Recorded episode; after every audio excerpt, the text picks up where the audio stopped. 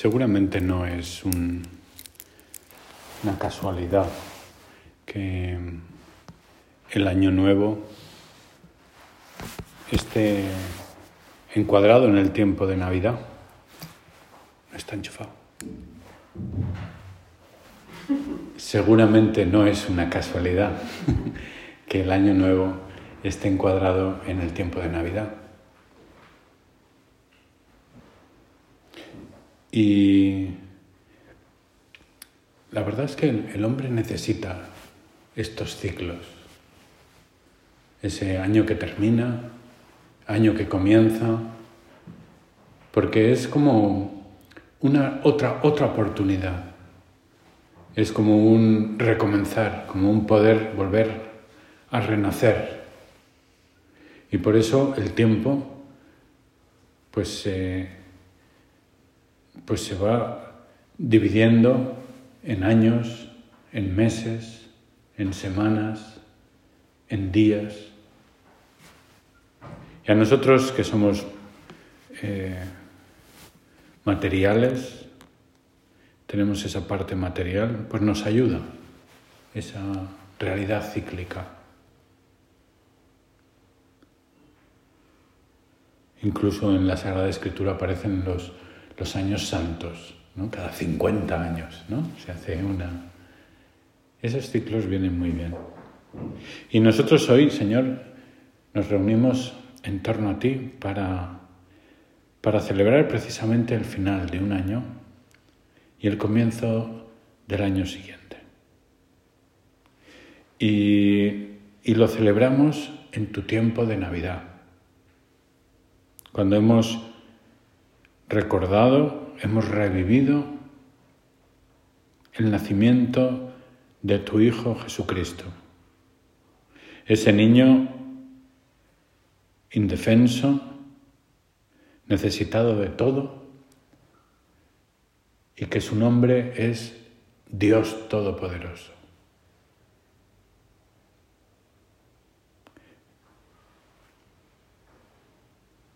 ¿Qué nos das, Jesús?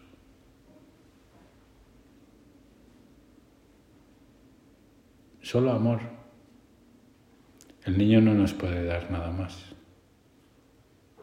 Durante esta semana de, o este tiempo de Navidad, que, hemos, que es una semana, porque eh, hemos celebrado varias fiestas.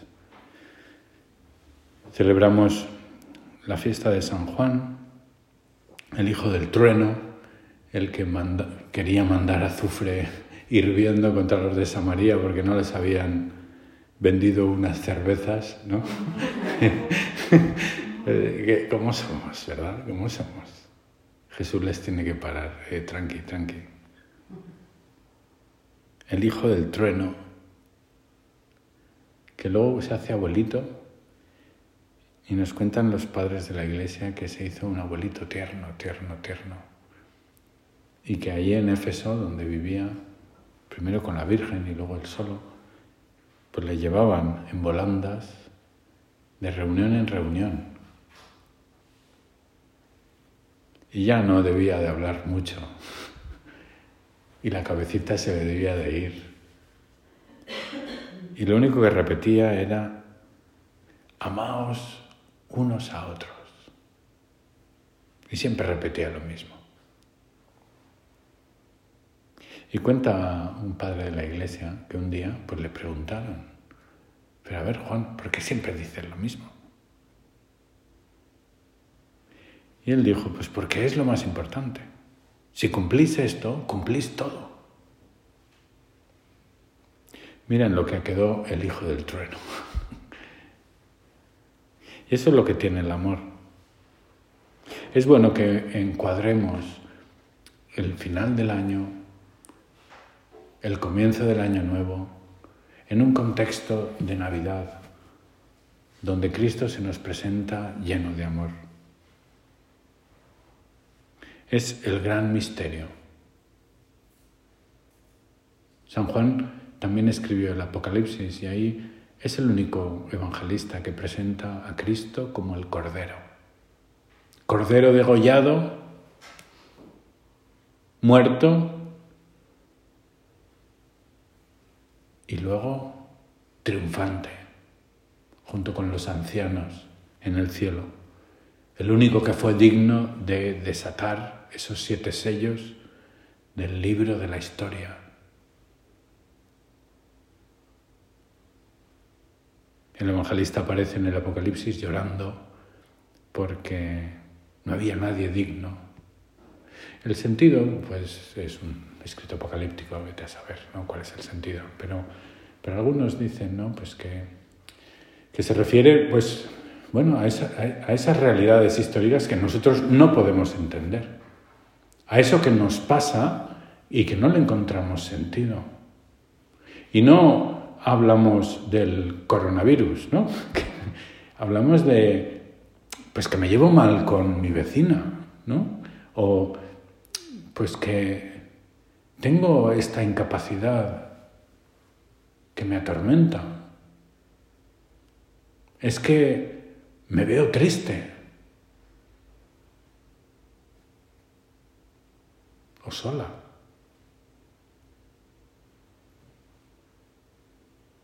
El gran misterio del sacrificio. El Cordero da el sentido a todo. Hemos celebrado la fiesta de los santos inocentes. ¿Qué cosa más incomprensible que el sacrificio de unos niños por una verdad y por una persona a la que ni conocían? Y debieron de ser unos cuantos. 20, 30, 40, 100.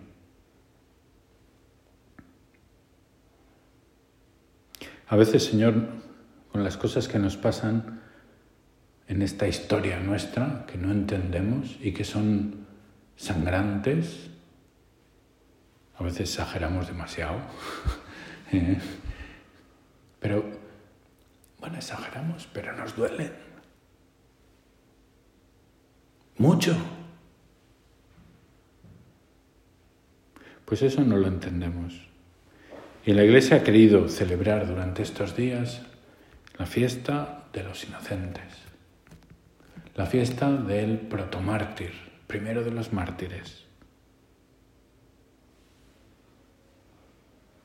Porque Cristo, naciendo, nace para morir. En la tradición oriental, eh, al niño Jesús, en el pesebre, lo envuelven en, en, una especie de mortaja. No sé si os habréis visto alguna vez. Lo tienen así súper apretado y, amortajado con una... Yo pensaba, cuando llegué ahí a Rumanía, pensaba que, incómodo, ¿no? O sea, debe ser la costumbre del país, pero no podía entender. Un niño necesita mover. Y luego me dijeron que no, que eso es un símbolo de la mortaja de la muerte. Y porque el nacimiento de Cristo, Cristo nace para morir. Y lo representan así en Oriente. Siempre ponen algún signo que recuerde la muerte. Cristo vino para morir. Él es el Cordero. Pues este sacrificio nos abre esa perspectiva nueva. ¿Tú te imaginas a los niños estos llegando al cielo? ¿qué pasó? No, no, se entera. ¿Eh? Y entonces les sale al encuentro Jesús y les da las gracias, porque gracias a ellos Él ha sobrevivido. Ellos han muerto por Él, han distraído a Herodes y Él pudo escapar. Y luego sus padres, pues los niños pues sufrieron, bueno, se enteraron y ya estaban muertos pero sus padres debieron de sufrir años esa tragedia. Y sus padres, a veces nos falta esa perspectiva cuando afrontamos el sacrificio. Y hoy que nos preparamos para el cambio de año, le pedimos al Señor, te pedimos Jesús, danos esa perspectiva, perspectiva de tu amor, la perspectiva del valor del sacrificio es un momento para hacer balance del año, pero todo balance tiene ingresos y gastos. La cuenta de gastos no es un balance, es una cuenta de gastos. Y nosotros a veces cuando hacemos examen hacemos cuenta de gastos. Y no nos fijamos que ha habido ingresos.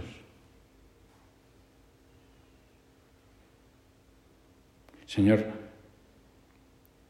ayúdanos a darnos cuenta de todo lo que tú nos das. A veces, perdonadme la expresión, pero somos unos cafres. Don Javier usaba una expresión que la buscaron en el diccionario y no la encontrado, pero era fuerte. Decía, no seáis cagaduras, no, lo decía así. y se refería a esto. Cuando te encuentras uno que todo es negativo, todo es malo, todo lo ha hecho mal, pero hombre, algo bien habrás hecho. Y cuando hacemos el balance, Señor, es muy importante que empecemos con los ingresos. Estamos aquí todos muy maduros y seguro que entendéis esta anécdota. Bueno, no es anécdota, es un hecho real. Cuando estaba en Rumanía, bueno, Rumanía en los comienzos, países así que estás colgado, pues tiene momentos duros, muy duros, y también tiene momentos muy de Dios, muy de Dios. Y se equilibran. Y tuvimos una comisión de servicio y pues el que vino del, del consejo quiso estar con todos y más o menos tuvo la misma conversación con todo el mundo. Pues, ¿qué tal está? La típica preocupación y tal. Y luego, pues decía, mira, pues yo vengo a transmitirte de parte del Padre el agradecimiento suyo y el agradecimiento de toda la obra por lo que estás haciendo en Rumanía. Lo estáis haciendo muy bien. Esto está yendo para adelante.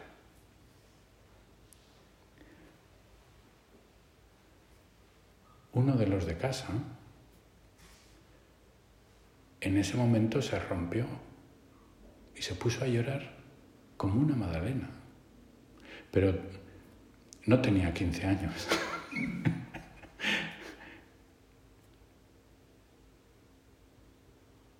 Pero tanto es así que tuvo que irse a la oficina a trabajar. Estaba emocionado. A mí me dio mucho que pensar en precisamente esta idea que estoy intentando empezar hoy, nuestra oración con Jesús. A veces somos unos cagaduras, con perdón. Nos fijamos solo en lo negativo, solo hacemos cuentas de gastos. No nos fijamos en lo que hacemos bien, en lo que hacen bien las demás, que son muchas cosas. En este momento de que terminamos el año y empezamos el nuevo, la costumbre de la obra, lo que está establecido, y seguro que lo habéis hecho, no es hacer un acto de, comunitario de contrición, sino cantar el Te Deum. ¿No?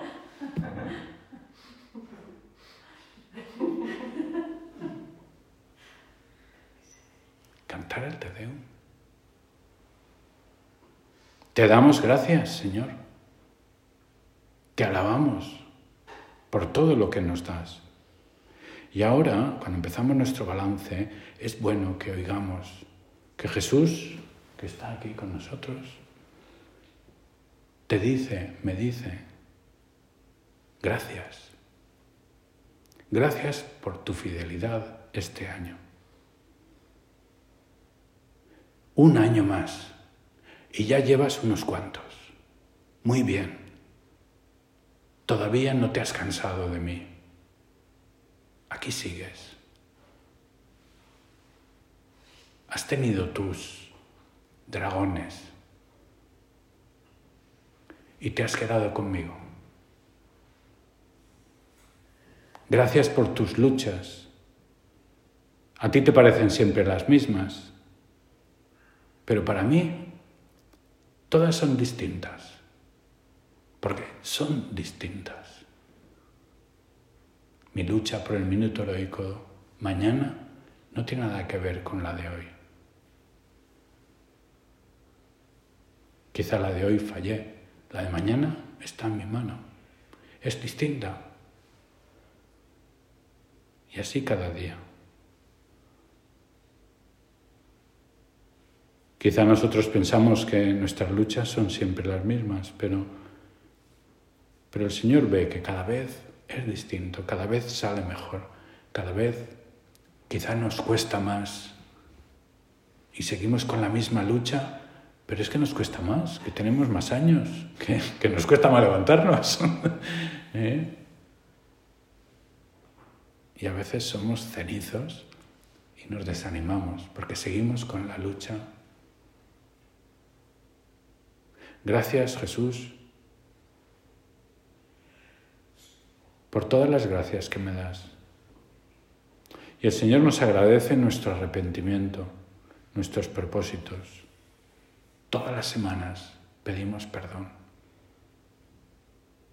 A veces, seguro que te pasa, que, que llegas a la confesión y tienes como ese dolor de no estar a la altura, de no corresponder a Jesús con todo el amor que deberías. Y cuando vas a confesarte, y dices tus pecados, solamente te salen tonterías, ¿no? He retrasado el rosario, lo recé, pero me distraje un poco, me ha costado un minuto heroico. ¿Es ese mi dolor? No, mi dolor es mucho más. Pero ¿por qué soy capaz, o sea, no soy capaz de verbalizarlo? ¿Te ha pasado esto? Tendríamos que institucionalizar, yo lo, he bautizado como la confesión espiritual. Igual que hay comuniones espirituales, ¿no? que uno no comulga, sino que hace el deseo de... Pues algo así con la confesión. Y cada vez que nos confesamos, pues enchufar la, la confesión espiritual y aunque luego salgan dos tonterietas, metemos ahí todo el dolor de nuestra vida pasada, Metemos todos los pecados de todos los hombres, lo como hacemos en la misa. ¿Cuánta gente ni se da cuenta de que ofende al Señor? Y el Señor nos agradece que le pedimos perdón todas las semanas. Gracias por tu apostolado, por tu ejemplo. Juntos estamos cambiando el mundo, haciendo de este desierto de amor un vergel, un oasis, un paraíso.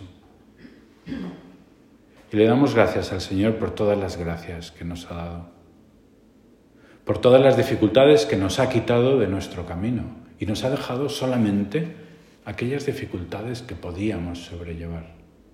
Porque las dificultades son buenas. ¿Cómo vamos a demostrarte nuestro amor, Jesús, si todo fuera cuesta abajo? Si todo fuera fácil.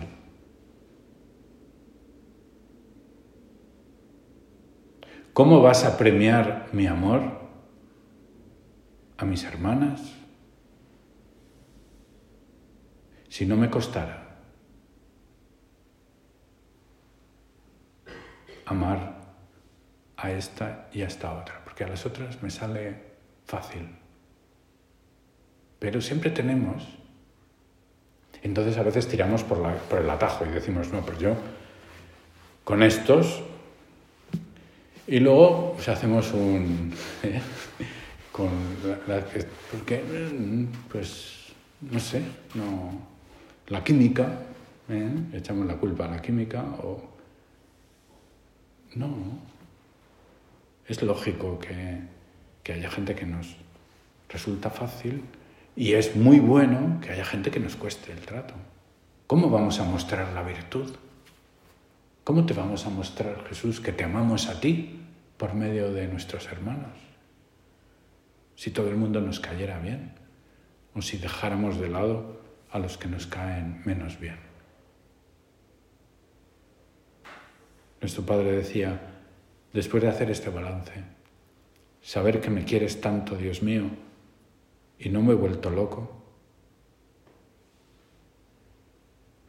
Bien, y después de hacer este balance de los ingresos, ¿eh? hemos de pasar a los gastos. No me veo que avanzo nada. A veces somos un poco pesimistas también con nuestra lucha. Tenemos nuestras peleas, pero ¿dónde estaríamos si no hubiéramos luchado? ¿Dónde estaríamos si no hubiéramos recibido esas gracias de Dios? Solo Dios sabe lo que nos cuestan las cosas. Porque nosotros vemos que a nosotros nos cuesta mucho esfuerzo, a otros no, pero, pero no sabemos lo que les cuesta a los otros estas cosas. A lo mejor a nosotros nos cuesta mucho más, tenemos menos resultados, pero luchamos más. El Señor se fija no en los resultados, sino en nuestro corazón, en nuestro amor, en nuestra lucha. No es bueno medir nuestra vida interior, evaluarla, juzgarla nosotros. No es bueno que nos fijemos en los resultados. Yo, Jesús, tengo que darlo todo, lo que pueda, y los resultados son tuyos. No me importan los resultados están en tu mano y tú haces lo que quieras. Esto en Rumanía nos pasaba. Eh, estábamos cuatro gatos eh, y, y, de repente montabas una actividad apostólica, hacías mil cosas y un desastre total. No venía nadie, ni su padre. Y luego había otro día que estabas ahí medio desanimado, hacía y récord mundial, ¿no? O sea, nunca jamás en el país había venido tanta gente Y entonces ya decíamos en la tertulia, a ver, a ver, ¿quién ha rezado hoy? ¿Quién? ¿Quién ha sido el culpable? ¿Quién ha sido el que se ha mojado? ¿Eh? Porque alguien, alguien se había esmerado. Así hace el Señor. Seguro que tienes muchas experiencias, ¿no?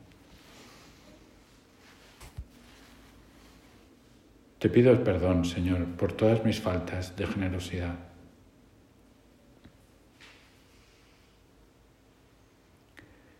Y tampoco será una casualidad que a la hora de hacer nuestro balance, eh, estemos precisamente celebrando la fiesta de María, Madre de Dios.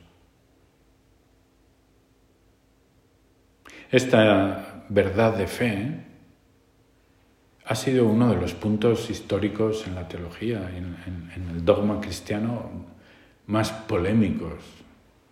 Fue la, la herejía arriana la que promovía que Jesucristo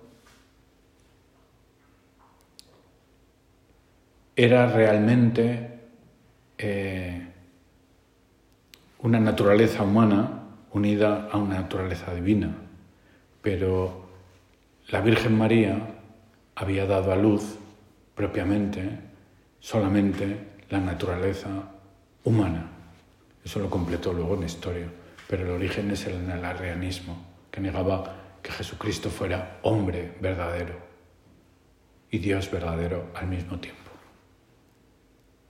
Y claro, esas disputas de, sobre Jesucristo, pues se, se polemizaron mucho y además se juntaron con la política porque Oriente apoyaba la teoría arriana y Occidente ya se habían separado, los imperios apoyaban pues la católica y entonces hubo peleas y duró pues, hasta el año 700 y pico. Hubo un momento en el que toda la iglesia casi, casi toda era, arriana.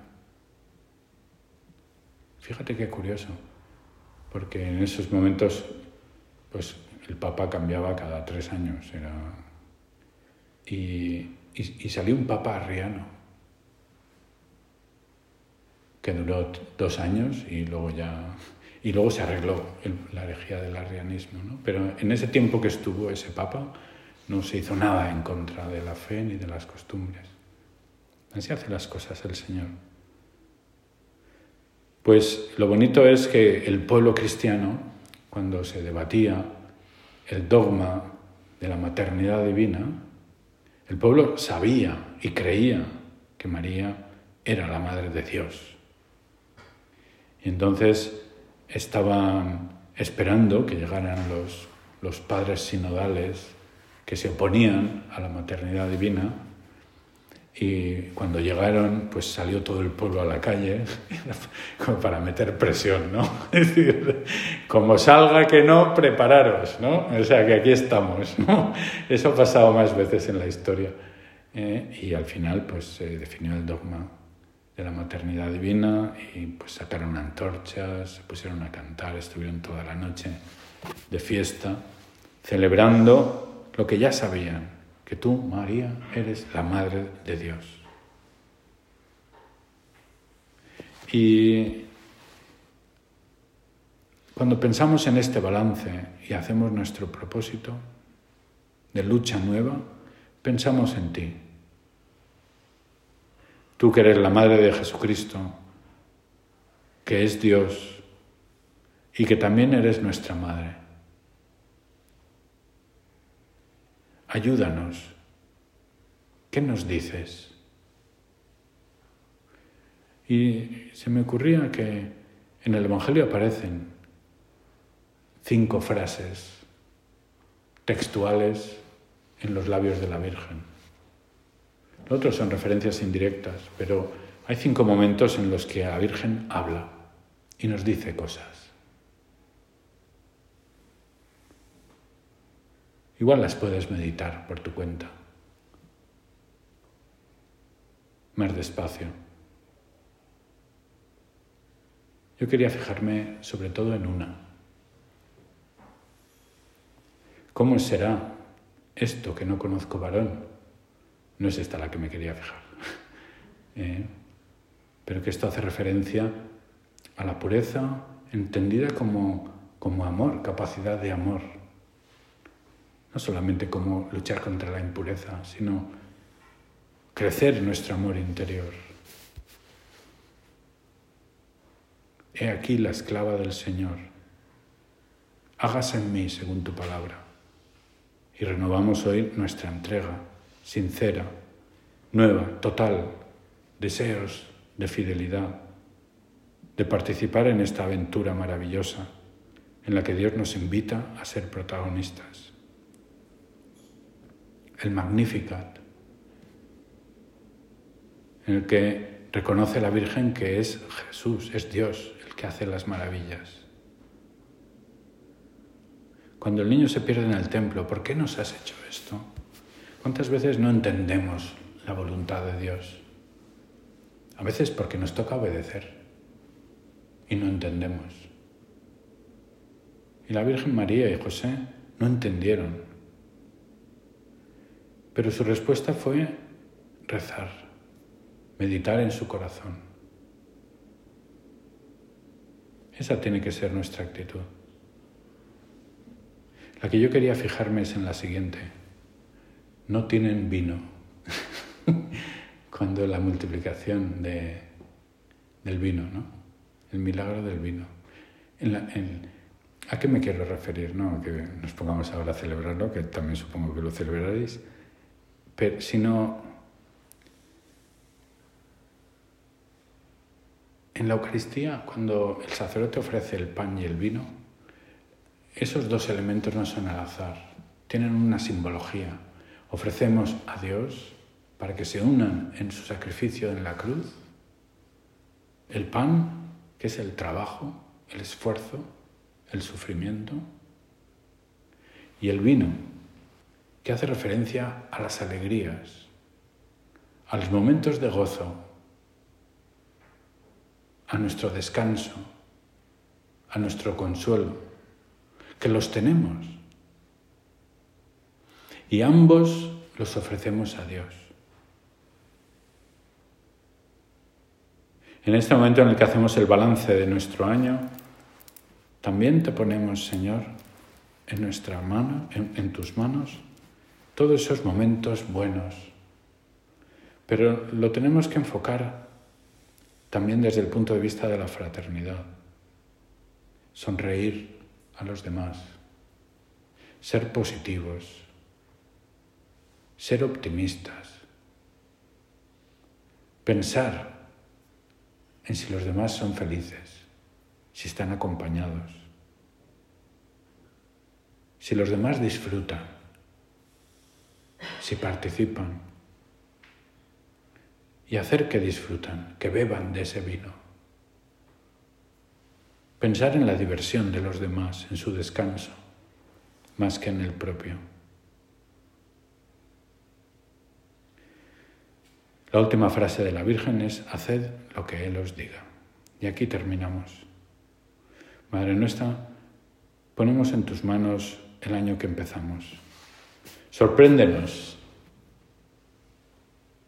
Nosotros trataremos de seguir a tu Hijo más de cerca. Tantas cosas tenemos por las que dar gracias. Nos alegra saber que tu Hijo está contento. Y te proponemos luchar más, amar más, no poner límites a ese amor que quizás he puesto. Pero necesitamos tu gracia. No nos dejes de tu mano, Madre mía, no nos abandones.